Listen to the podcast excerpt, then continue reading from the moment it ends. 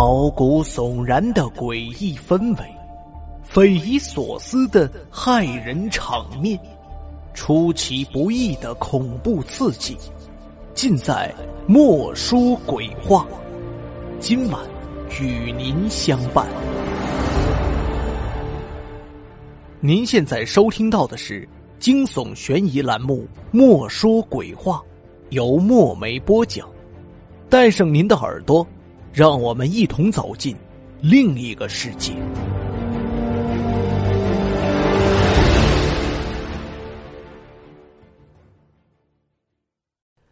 这个故事的名字叫《鬼影》。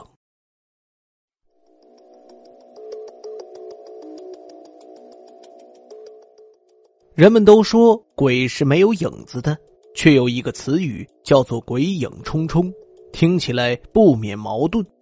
那么鬼究竟有没有影子呢？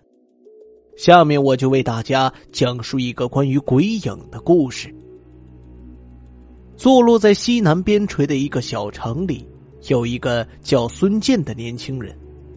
他当兵回来，不满足在偏僻的小城中过一辈子，就停薪留职去广州闯世界。都说广州机会多，但机会往往伴随着危险共生。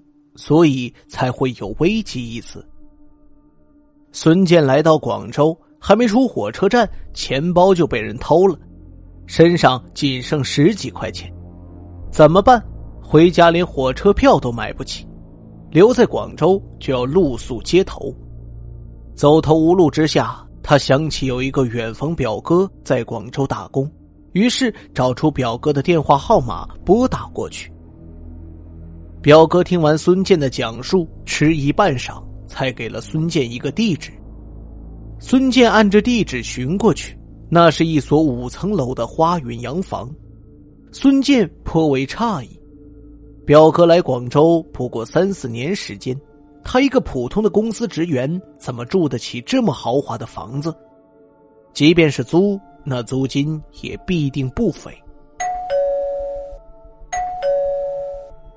按了半天门铃，也没有人来开门。孙健靠在门前等了半个多小时，才看见一辆出租车停在门前。车上走下一个人，正是表哥徐明。徐明打开院门，把孙健领了进去。院子里杂草丛生，应该是有很长的时间没有修整过了，看上去有些荒芜。徐明住在二楼。整整一层供他使用，他把孙健安置在一间客房里，就带他出去吃饭了。吃饭时，徐明提到，那所房子是他一个朋友的，朋友一家去了国外，让自己帮他们看房子。那天晚上，两人都喝了不少酒，醉醺醺的回到住处，倒头便睡。半夜里，孙健隐隐听到一阵钢琴声。他一时分不清是梦是醒，闭着眼睛听了一会儿，只觉那曲子的旋律越来越忧伤，让人不由自主的生出伤感的情绪，好像迷失在神秘的丛林里，找不到路径，看不到希望，只有不停的走。第二天，他问起徐明昨晚有没有听到钢琴声，徐明的脸色微变，不自觉的朝窗外望了一眼，支吾道。呃，没没听见呢，是你的幻觉吧？昨天你喝醉了。说到这里，忽然话锋一转：“今天我请了假，陪你出去找工作。在广州，如果你的期望值不高，找份工作还是很容易的。”孙健当天下午就找到了一份保险业务员的工作。上班后，孙健的生活变得忙碌起来，经常早出晚归。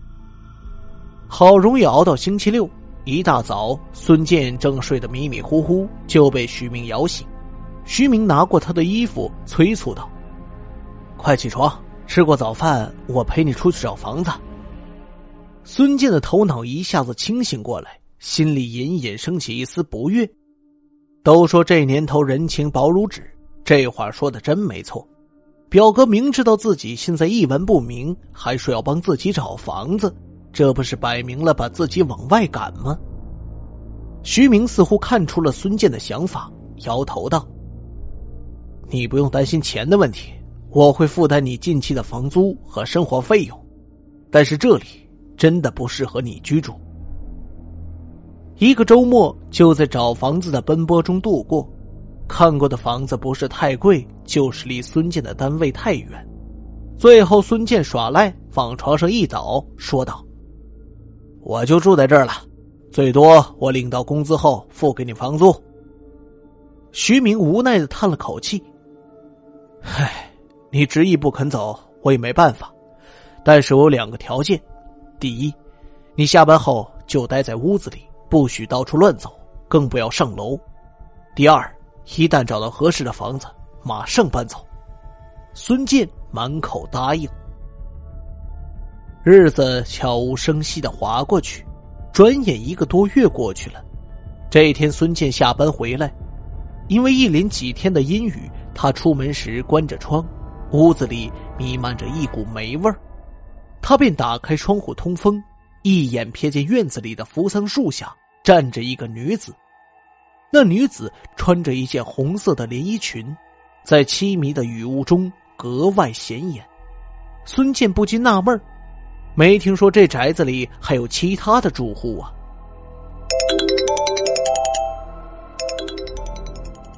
正打算下去看看，手机铃声响了起来，接通一听是速递公司送邮件的。孙健拿着雨伞下楼去，来到院子里，扶桑树下的红衣女子已不见踪影。孙健顾不得多想，急匆匆的走出门去。门外却不见速递员的影子，打手机联系之后，才知道速递员在几百米外的街口等他。见面后，孙健表现出不满来，速递员神秘兮兮的说道：“呃。”不是我不愿意多跑几路，实在是那所宅子。话说了一半，却突然住口了。孙健问道：“那宅子怎么了？”速递员一脸的欲说还休：“呃，没没什么。”孙健心生疑惑：“到底怎么回事一个大男人说话吞吞吐吐的。”速递员一脸无奈。压低声音说道：“难道你真的没有听说那所宅子闹鬼？已经有两个房客不明不白的死在里面了。这事儿报纸上也报道过。你想知道的更详细，可以上网上查一查。不过，我劝你还是赶紧搬离那个地方吧。”速递员说完，就慌慌张张的离开了。孙倩将信将疑，为了弄清速递员的话是真是假。他来到了附近的一家网吧，上网查询的结果证实了速递员的说法。那所房子的主人叫冯烟，本是位钢琴教师，结婚后辞职在家做专职太太。她的丈夫叫薛光，也算是个颇为精明的生意人。可是有一次，薛光去澳门谈生意之后，竟然迷上了赌博。他的父母在世时还有所收敛，父母相继离世后，他投入的赌资数额越来越大。冯烟百般劝解都不能使其罢手，一气之下提出离婚申请，并搬离薛家大宅，来到自己名下的这所花园洋房居住。这所房子一直被他用来出租，但五楼始终为自己留着。一旦离婚，这所房子。就是他最后的依靠，可是现实比他想象的要残酷的多，这最后的一点保障也已经被薛光输掉了。债主上门逼债，薛光早逃得无影无踪。冯烟把房产证藏了起来，死活不肯往外拿。赌徒们翻遍了家里的角角落落，也没有找到房产证，最后居然要冯烟用身体来偿还赌债。冯烟不甘受辱，从楼顶跳下去摔死了。赌徒们见出了人命，纷纷作鸟兽散。此后宅子里便开始闹鬼，半夜里经常听到有人在五楼弹钢琴，而且半年之内，宅子里竟然死了两名男性房客，都是从顶楼跳下去摔死的。其他的房客不敢再留，纷纷搬走，只有一户还守在那里。孙健当然知道留守的那一户是谁，他陷入了沉思。孙健从小就不信鬼神之说，不过大家既然都说这宅子闹鬼，还死了两个房客，这多半不是空穴来风。现在的问题是，其余的房客都搬走了，表哥为什么不走？房子的主人明明是一死一逃，表哥却说房主去了国外，表哥为什么要骗他？这里的房子这么大，两个人住也没有什么不方便。可是表哥却三番两次的要赶他走，这是为什么？还有今天出现在院子里的红衣女郎，他是谁？他和表哥有什么关系？孙健越想，心情越沉重，直觉告诉他，徐明一定有事情瞒着他。徐明急着把他赶走，难道是有什么不可告人的秘密，怕被他发现？又或者那些房客的死根本就和徐明有关？孙健不敢再想下去。晚上九点多，徐明回来了。孙健装作很随意的说道：“我今天看到院子里有一个女人走动。”徐明的脸色一下子变得苍白，他颤抖着嘴唇问：“你你见到了她？她跟你说了什么？”“没说什么。”当时我站在卧室窗前，看到一个红衣女子在树下徘徊，一会儿就不见了。表哥，她是谁呀？这房子里还有其他房客吗？徐明略微沉吟了一会儿，说道：“她是这里的女房东，精神有点问题，发作起来挺吓人的，你最好离她远点听了徐明的话，孙健的疑心更大了，但他没有再说什么。转身向自己的房间走去。他走到门口的时候，徐明说道：“凡事不要太好奇，更不要接近女房东。我和她之间有协议，各自生活，互不干涉。因此，我也只能言尽于此了。你好自为之。”阴历七月十二是徐明的父亲逝世三周年的忌日，徐明请了一星期的假。回老家给父亲上坟。临行前，徐明千叮咛万嘱咐：“我不在的这几天，你千万不要到楼上去。如果见着他，切记不要和他赌博。”孙健信誓旦旦的答应了。徐明走了，院子里更显冷清。孙健一个人待了四天，没有什么动静。第五天晚上。孙健刚入睡，就被一阵钢琴声惊醒。他侧耳细听，琴声是从楼上传下来的。他披上外衣，来到阳台，只见五楼的窗户里隐隐有灯光透出。叮叮咚咚的琴声正是从那扇窗户里泄进来的。孙健靠在阳台的栏杆上听了一会儿，琴声空灵飘渺，旋律灵动跳跃。有着深海水妖般华丽的魅惑。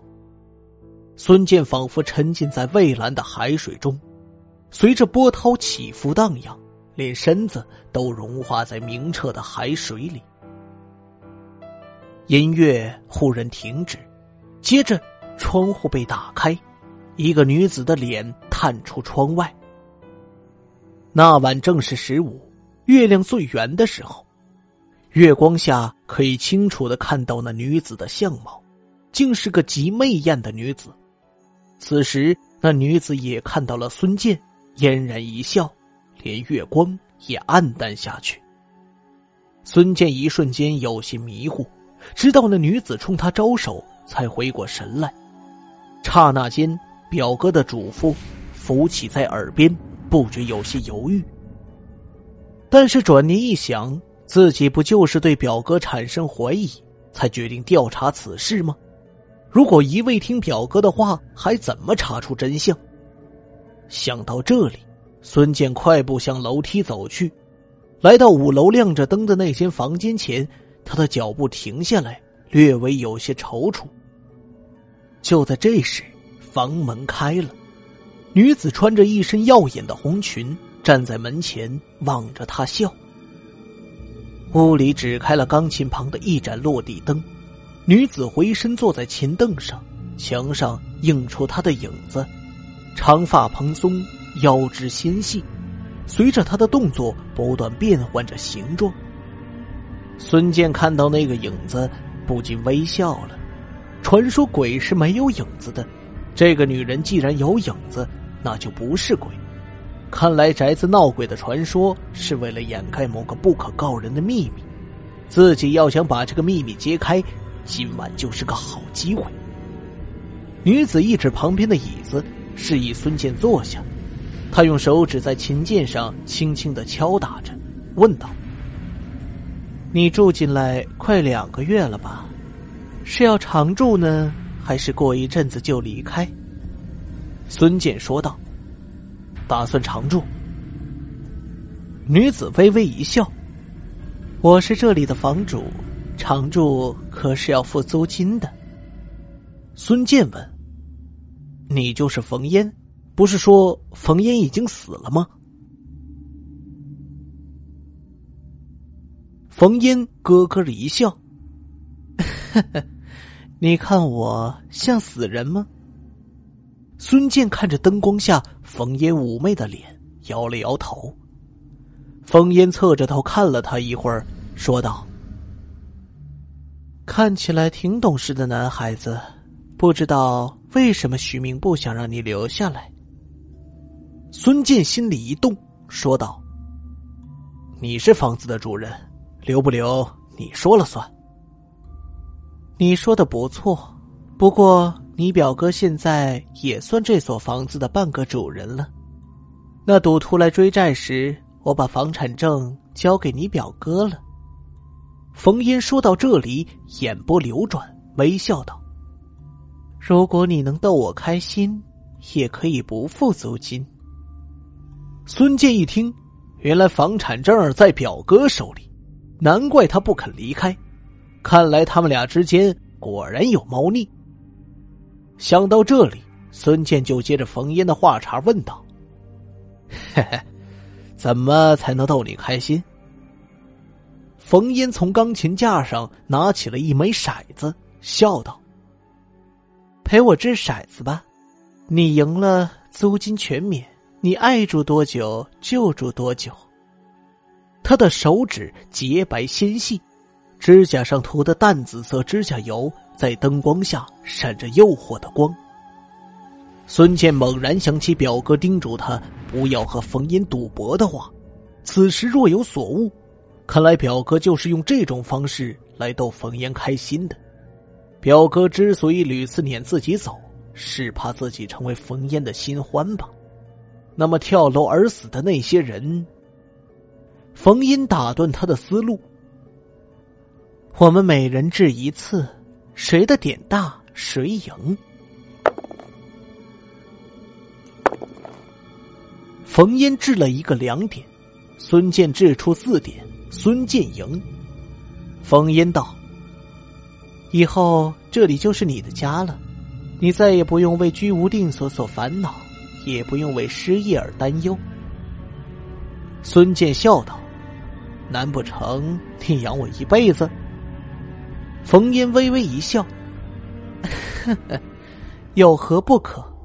反正你以后既不用吃，也不用喝。”孙健心里微微一震，问道：“冯烟的脸色突然变得狰狞，他说道：‘因为你马上就要死了呀！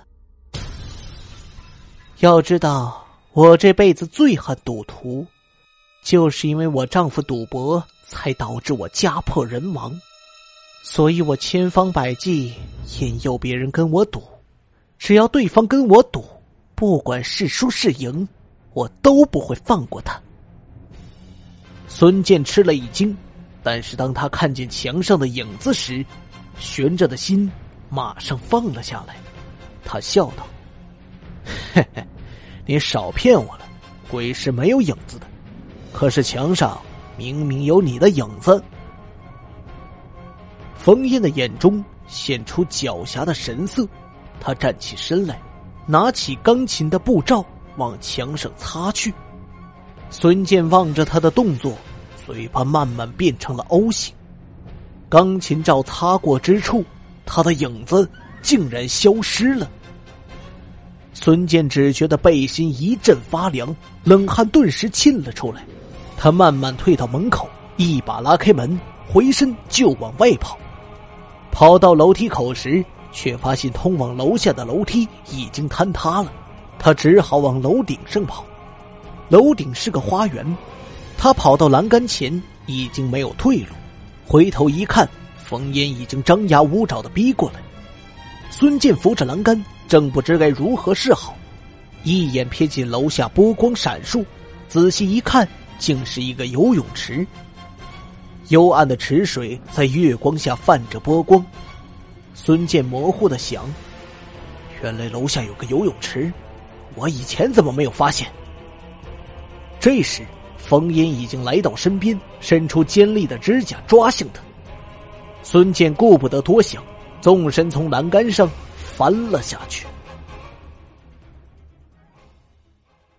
两天后，徐明回到广州的住处，一进院门就看见楼前的花树下躺着一个人。